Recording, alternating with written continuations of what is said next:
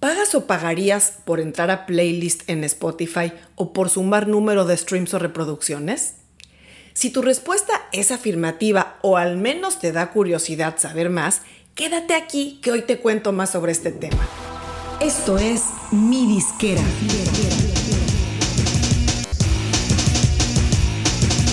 Mi Disquera, donde tu música es tu negocio. Bienvenido a Mi Disquera, soy Ana Luisa Patiño.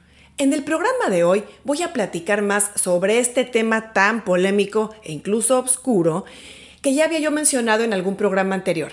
Si estás en YouTube te dejo aquí el enlace. Y si estás oyéndonos en el podcast, busca el episodio número 13 que publicamos el 30 de octubre. Bueno, en aquel programa comentaba algo que no es secreto para nadie. Cada día hay más gente que ofrece sus servicios para promover tu contenido dentro de Spotify. Y claro, el inmenso valor que han probado tener las listas de reproducción de Spotify o playlist para los artistas las convierte en el lugar más codiciado para tener su música, ya que en la medida en la que esas playlists traigan muchos más streams o reproducciones a las canciones de los artistas, más dinero generarán.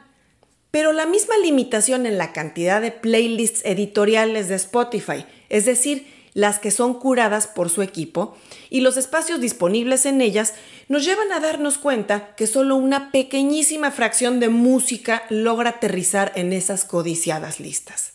Es ahí cuando surgen estas playlists de curadores que van ganando terreno rápidamente, que son gente que tal vez ya existía en otros ámbitos, como medios de comunicación, productores, empresas de entretenimiento, marcas e incluso influencers de redes sociales.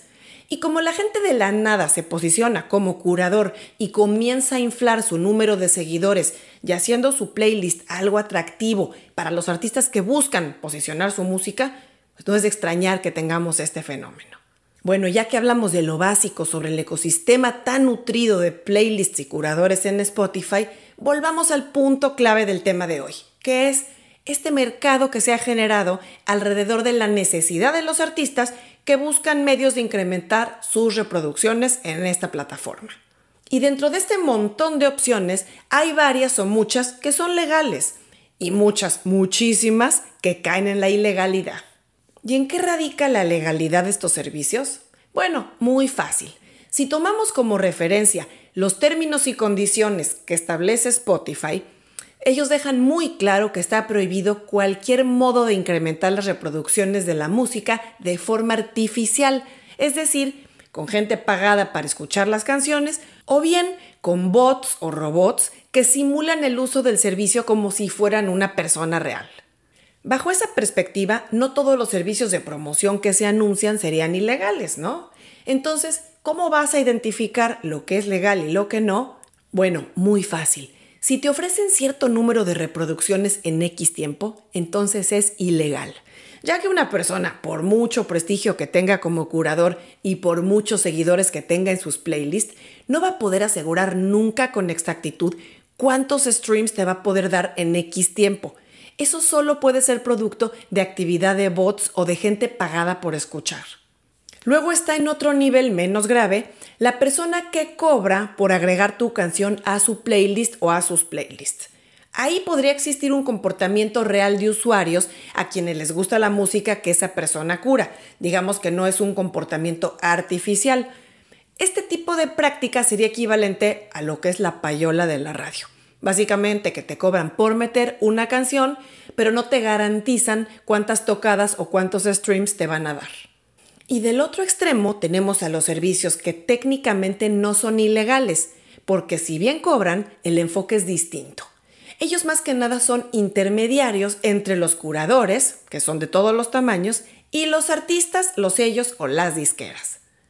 Cómo funciona esto es que ellos distribuyen tu canción a una base amplia, y claro, según el tamaño de su base de curadores y el nivel será su costo, y les van a promover tu música. Claro, no te van a garantizar cuántos de esos van a agregar tu canción a sus playlists, pero de alguna manera deben dar cierto nivel mínimo de resultados para que puedan seguir subsistiendo con su servicio. te quiero compartir un par de casos de artistas con los que he trabajado recientemente y las consecuencias que tuvieron por hacer este tipo de campañas pagadas para aumentar sus números en Spotify. Por obvias razones voy a omitir sus nombres. El primer caso es un artista de rock basado en España. Él decidió contratar uno de estos servicios que te garantizan cierto número de streams o reproducciones por cierto monto de dinero. Muchos de ellos están basados en Estonia, en Bulgaria, etc. Y claro, le cumplieron lo que contrató. Pronto vio reflejados esos números en sus streams y estaba muy contento. Tanto que pensó en invertir una segunda cantidad en otra campaña. Afortunadamente antes de hacerlo dejó pasar algunas semanas, tiempo suficiente para que pudiera ver los números que le mandó su distribuidora y para su sorpresa no le habían pagado esos streams. Él, por supuesto, sin decirle a su distribuidora lo que había hecho, puso un reclamo y pidió que se investigara esto con Spotify. Bueno, y no es de sorprenderse que Spotify respondió pues que no le iban a pagar esos streams porque habían detectado que no provenían de usuarios reales, que eran producto de tráfico artificial. Si bien no le habían restado el número de streams en su canción, no se los habían pagado tampoco. Y el segundo caso es de un artista de reggaeton basado en Miami. Él contrató un servicio en el que el curador de cinco playlists con alto número de seguidores le cobró X dinero por agregar su canción a sus listas. Aún sin garantizar cierto número de streams a cambio, el meter la canción inmediatamente reflejó un incremento notable en el promedio de streams y escuchas mensuales activos.